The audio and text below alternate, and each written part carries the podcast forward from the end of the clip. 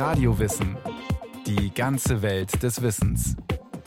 Ein Podcast von Bayern 2.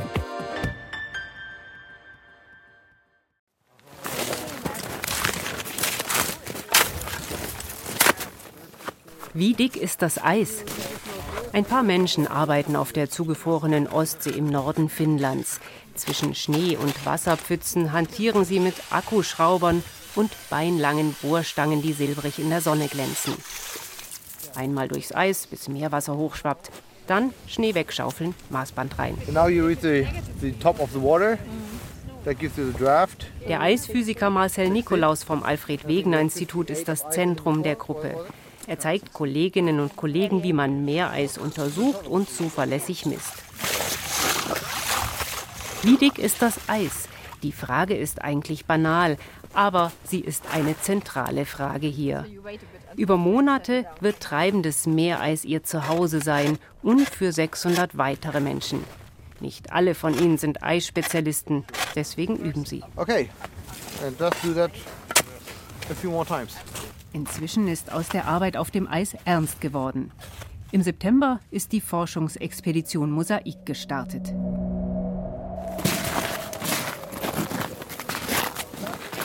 I'm Il Kamatero.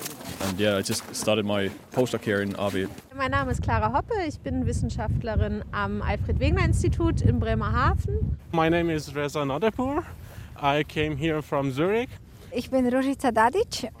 Ich arbeite aber mit einem Schweizer Projekt zusammen und ich werde verantwortlich sein für die physikalischen Schneeeigenschaften zu messen. My name is Adam Ulfsbo and I'm a researcher at the University of Gothenburg in Sweden. Sie kommen aus Neuseeland, der Schweiz und den USA, aus Norwegen, Russland und Deutschland. Sie sind Physikerinnen, Chemiker, Biologinnen, Ingenieure und Teil eines historischen Unterfangens. Ein ganzes Jahr will die Expedition Mosaik in der Arktis bleiben. Das Alfred Wegener Institut in Bremerhaven hat die Fäden in der Hand und hier ganz besonders Markus Rex. Der Professor für Atmosphärenphysik leitet die Expedition. Auf der Brücke des Forschungseisbrechers Polarstern hat er das Projekt wenige Wochen vor Start nochmals der Öffentlichkeit vorgestellt.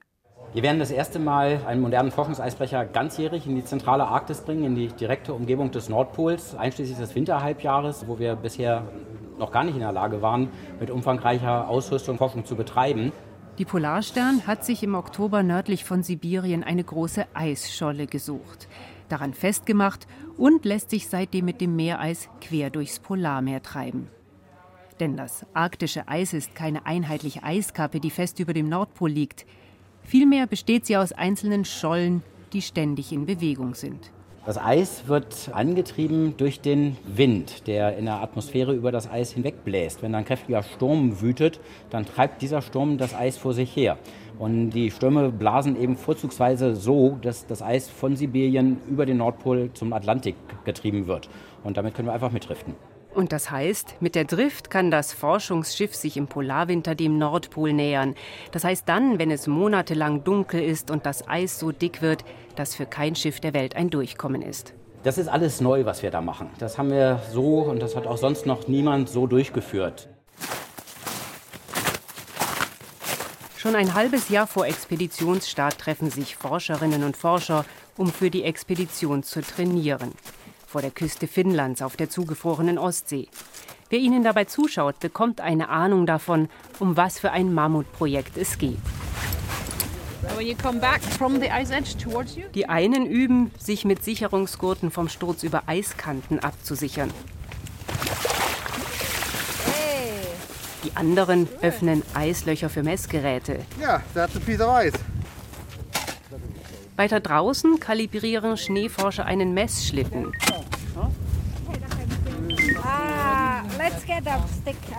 Und noch mal weiter entfernt erhebt sich knallorange die Kuppel eines Riesenzeltes, zu dem andere gerade die Technik für Tauchroboter bringen.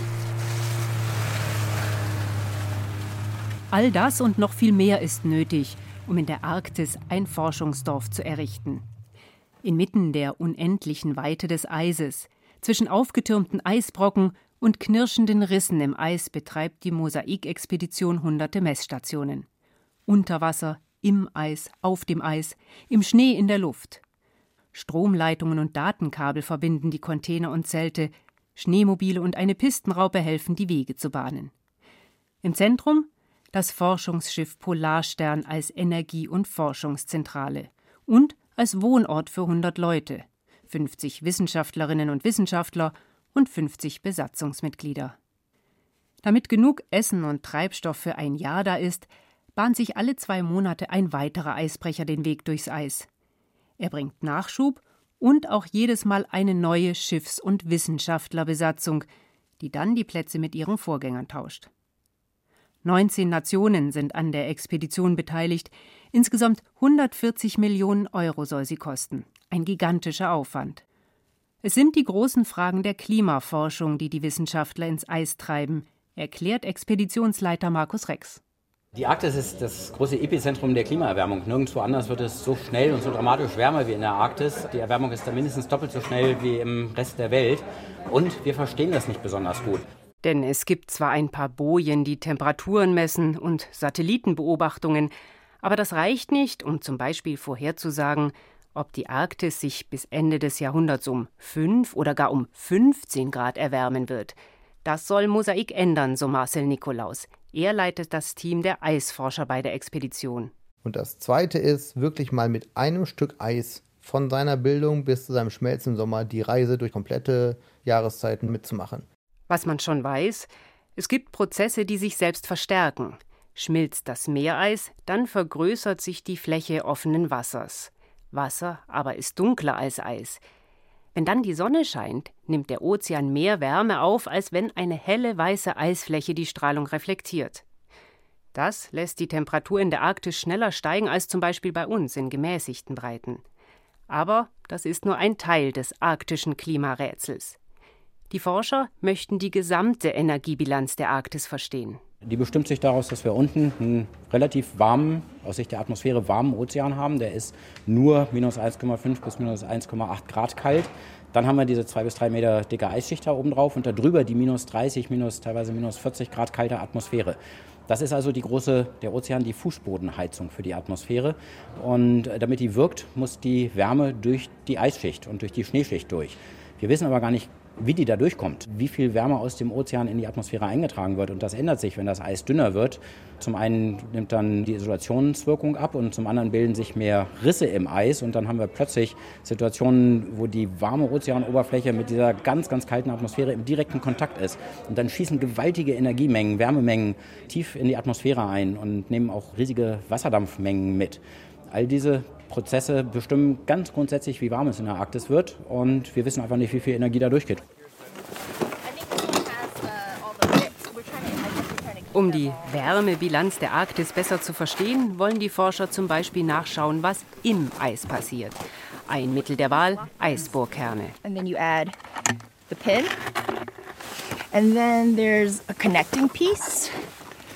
Die Arktisforscherin Alison Fong zeigt Bohrkernneulingen das Spezialwerkzeug.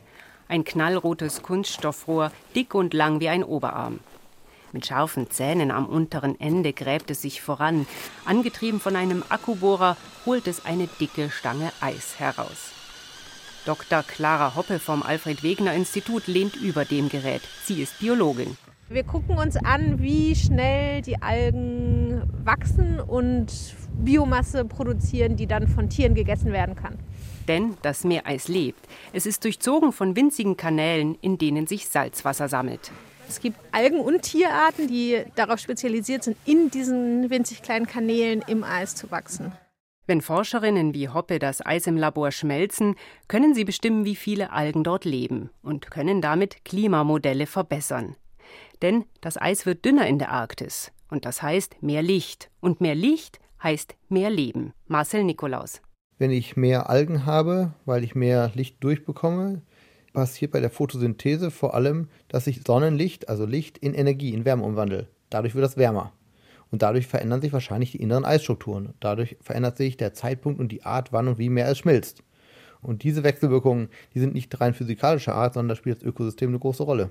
Unter anderem deswegen werden die Mosaikwissenschaftler stapelweise Eiskerne bohren. Jede Woche 60 bis 90 Stück. Viel Arbeit fürs Labor.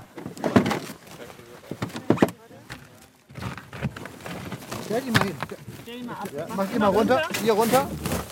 Wer unters Eis oder gar in den Ozean schauen will, muss in der Arktis mehr Aufwand betreiben. Achtung, jetzt gibt's Füße. Einen Wasserboiler hat die Gruppe um Marcel Nikolaus auf dem Eis aufgebaut. Ähnlich groß wie ein Duschwasserboiler, aber mit Dieselbrenner und elektrischer Wasserpumpe. Das ist ein Heißwasserbohrer. Wir wollen am Ende mit heißem Wasser durch das kalte Eis durchschmelzen. Marcel Nikolaus zeigt auf ein T-förmiges Metallrohr, das am Heißwasserschlauch hängt, die Lanze. Aus Löchern am Querstab strömt warmes Wasser. Wie ein riesiges heißes Messer soll es sich durchs Meereis schneiden. Im Idealfall geht man auf jeder der vier Seiten einmal senkrecht mit dieser Lanze runter. So kann ich halt relativ gut einen Meter mal einen Meter Eisblock aus dem Eis rausschmecken. Nur noch sind wir in der Probephase hier. Wie machst du jetzt? Du kannst mal eben den Druck wegnehmen von ähm, Antonia. Da kannst du das mal eben abmauern. Fürs Erste hat das Gerät Anlaufschwierigkeiten. Dabei ist das große Eisloch, das am Ende entstehen soll, nur der Anfang. Es soll der Zugang für ein ferngesteuertes Unterwasserfahrzeug werden. 70 Kilogramm wiegt Beauty, ein niegelnagelneuer Tauchroboter. ROV sagen die Forscher auch dazu, Remote Operating Vehicle. Nikolaus hat solche Geräte schon bei vielen anderen Expeditionen gesteuert. Bei Mosaik möchte er damit unter anderem messen, wie viel Licht durchs arktische Eis in den Ozean dringt. Mit dem Heißwasserbohrer, der das Tauchloch öffnen soll, mühen sich die Forscher mehrere Stunden. Brenner an, Brenner aus, Pumpe starten, Wasser vorwärmen, Tüftelarbeit auf dem Eis. Erst nach Stunden kann der Tauchroboter seine Probefahrt starten. It worked fine. Und als Beauty dann endlich im Wasserloch auf Parkposition ist, kommt einer jener Momente, die Nikolaus auch bei seinem Aufenthalt in der Arktis immer wieder genießen wird. Wenn am Abend der Generator ausgeht, das ist immer so ein, oh, endlich Ruhe hier.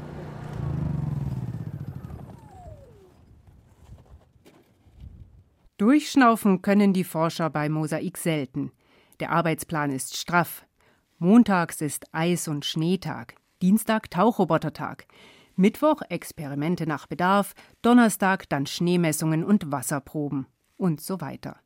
50 Leute müssen Hunderte von Messungen am Laufen halten. Viel Arbeit unter erschwerten Bedingungen, betont Expeditionsleiter Rex. Wir sind fast ein halbes Jahr lang in kompletter Dunkelheit. Das müssen Sie sich so vorstellen, da ist mittags der Sternenhimmel genauso brillant wie Mitternacht. Man merkt keinen Unterschied mehr zwischen Tag und Nacht. Das macht natürlich was mit Menschen. Nur die Polarstern wird wie eine leuchtende Festung auf dem dunklen Eis ruhen. Wer dann raus muss, um Bohrkerne zu holen, Wetterballons steigen zu lassen oder Schneedicken zu messen, muss dann auch noch mit Temperaturen bis minus 40 Grad rechnen. Das Wetter ist eine der großen Herausforderungen. Auch im Polarsommer, betont Biela König beim Training auf der Ostsee. Die ausgebildete Nautikerin, also Schiffsoffizierin, ist beim Mosaik für die Sicherheit der Wissenschaftlerinnen und Wissenschaftler zuständig. Sturm, die Kälte an sich, schlechte Sicht durch Nebel, durch Schneefall oder durch ein Whiteout, das alles verschwimmt quasi, Horizont und Eis nicht mehr voneinander zu unterscheiden ist. Wenn alles so eine Farbe bekommt und man keine Distanzen mehr abschätzen kann etc.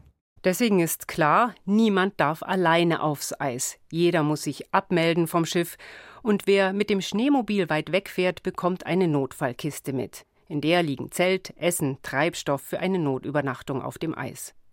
Und dann ist da noch ein Thema. Auch im Dunkeln müssen wir damit rechnen, dass Eisbären kommen.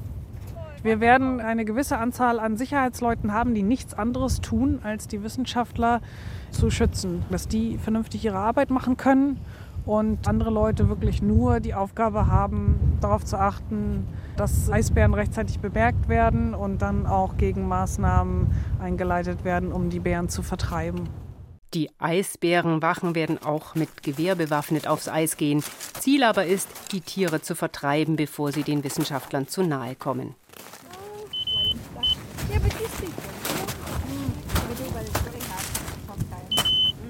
Zwei Schritte vor, stehen bleiben und dann so etwas wie einen überdimensionierten Skistock in den Schnee bohren.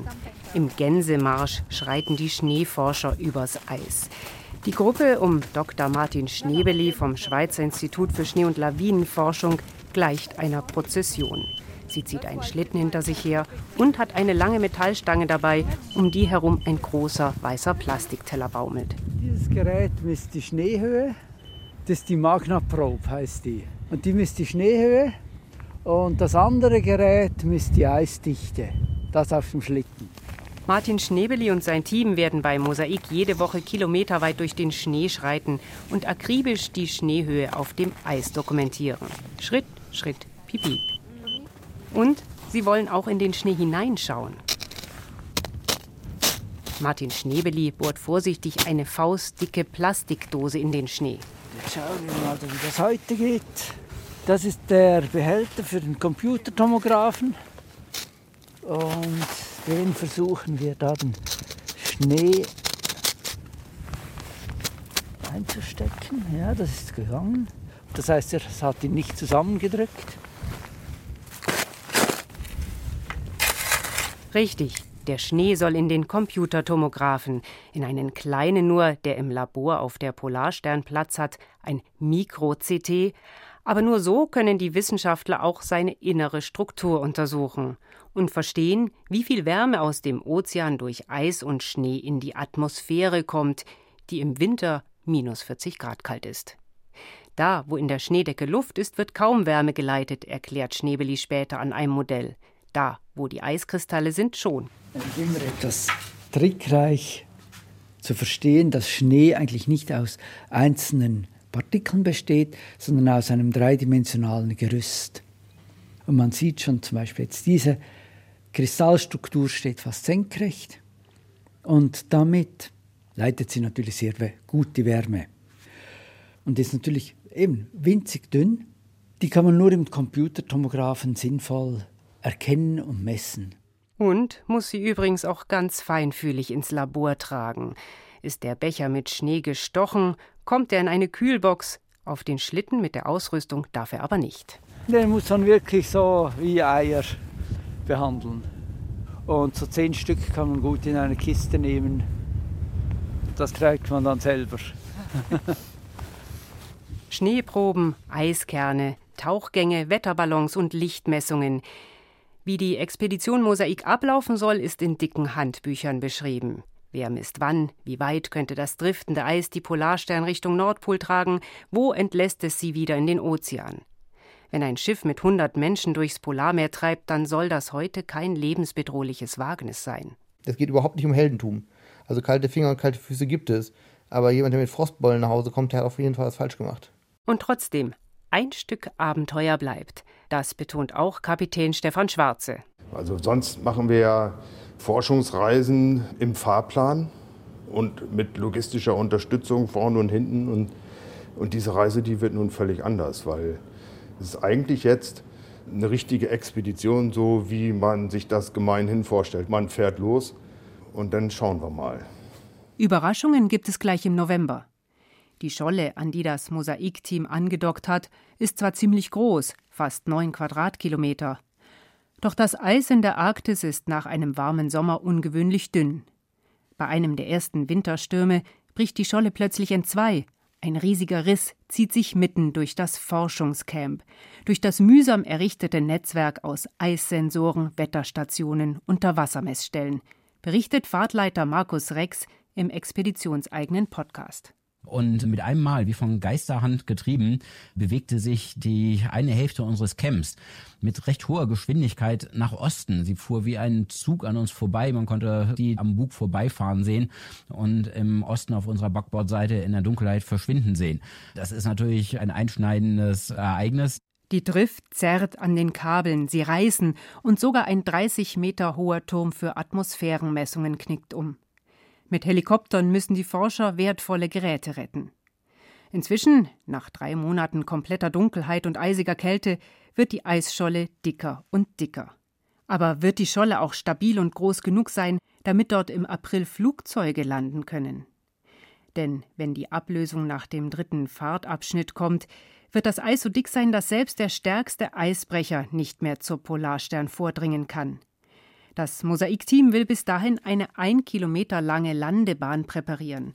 Es hat extra einen Pistenbully mitgenommen, mit dem es die Berge von aufgetürmten Eisschollen platt bekommen will. Fragen über Fragen. Kapitän Schwarze rechnet mit allem.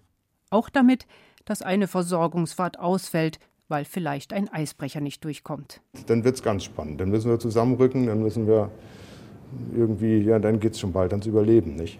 Wir haben eine Überlebenszelle hier, dann wird der Brennstoffverbrauch runtergefahren und dann ja, müssen wir alle zusammenrücken, kuscheln. Wissenschaftliche Versuche müssten die Forscher dann runterfahren, aber ums Zurückkommen muss keiner bangen. Ich meine, ich fahre jetzt 29 Jahre auf diesem Schiff. Es ist eine Menge an Erfahrung da. Und diese Erfahrung wird jetzt, kann ich mir vorstellen, bei der einen oder anderen Situation plötzlich abgerufen. Das ist jetzt außerhalb der Routine und das macht die ganze Sache interessant und spannend. Die Daten und Messergebnisse, die die Arktis-Expedition Mosaik mitbringen wird, werden ein Gewinn sein, von dem Wissenschaftlerinnen und Wissenschaftler noch Jahre zehren werden. Die Eindrücke solcher Fahrten bleiben vor allem ihnen selbst. Also für mich ist das auf jeden Fall total faszinierend und ist auch ein Abenteuer. Ich war selbst noch nicht in der Arktis in der Mitte im Winter, wenn der ganze Tag dunkel ist, wenn es richtig stürmt, wenn es richtig schneit und die Entfernung vom Land ist in dem Fall weniger die Faszination als, als die, die Gewalten des Eises zu erleben. Es ist erstmal ist es für mich ein Riesenaufwand, durch 1,50 Meter dickes Eis ein Loch zu bohren oder vielleicht auch ein Loch auszusenken. Aber dann sieht man, dass ein Sturm über wenige Stunden Meter, 10 Meter hohe Presseisrücken aufwürfelt, kann man sagen. Und an der anderen Stelle das Eis aufbricht und 100 Meter auseinanderdriftet. Ja, und da merkt man halt, das ist auf jeden Fall ein Erlebnis. Auch wirklich die Naturgewalten zu erleben, das bleibt mit Sicherheit. Ich bin äh, viel in Arktis und Antarktis zur See gefahren als Nautiker und habe auf der Brücke gestanden und habe mich immer gefragt, wie das ist, wenn man aus Wissenschaftssicht in diese Gebiete fährt. Man guckt hier auf so kleine Bausteine und Teil davon zu sein und das mitzuerleben, ist großartig. Wir machen das natürlich nicht aus Abenteuerlust. Wir machen das, um einen Durchbruch in der Klimaforschung zu erreichen, um, um ganz wichtige Erkenntnisse zu gewinnen, die wir brauchen, um unsere Welt zu gestalten, um zu gestalten, wie wir mit unserem Planeten umgehen wollen. Äh, dazu machen wir das. Aber natürlich ist es auch ein riesiges Abenteuer und ich freue mich wahnsinnig drauf, in die Zentralarktis zu fahren, zum ersten Mal im Winterhalbjahr in, in einem Bereich zu sein, wo wir mit so einem Schiff einfach noch nie gewesen sind.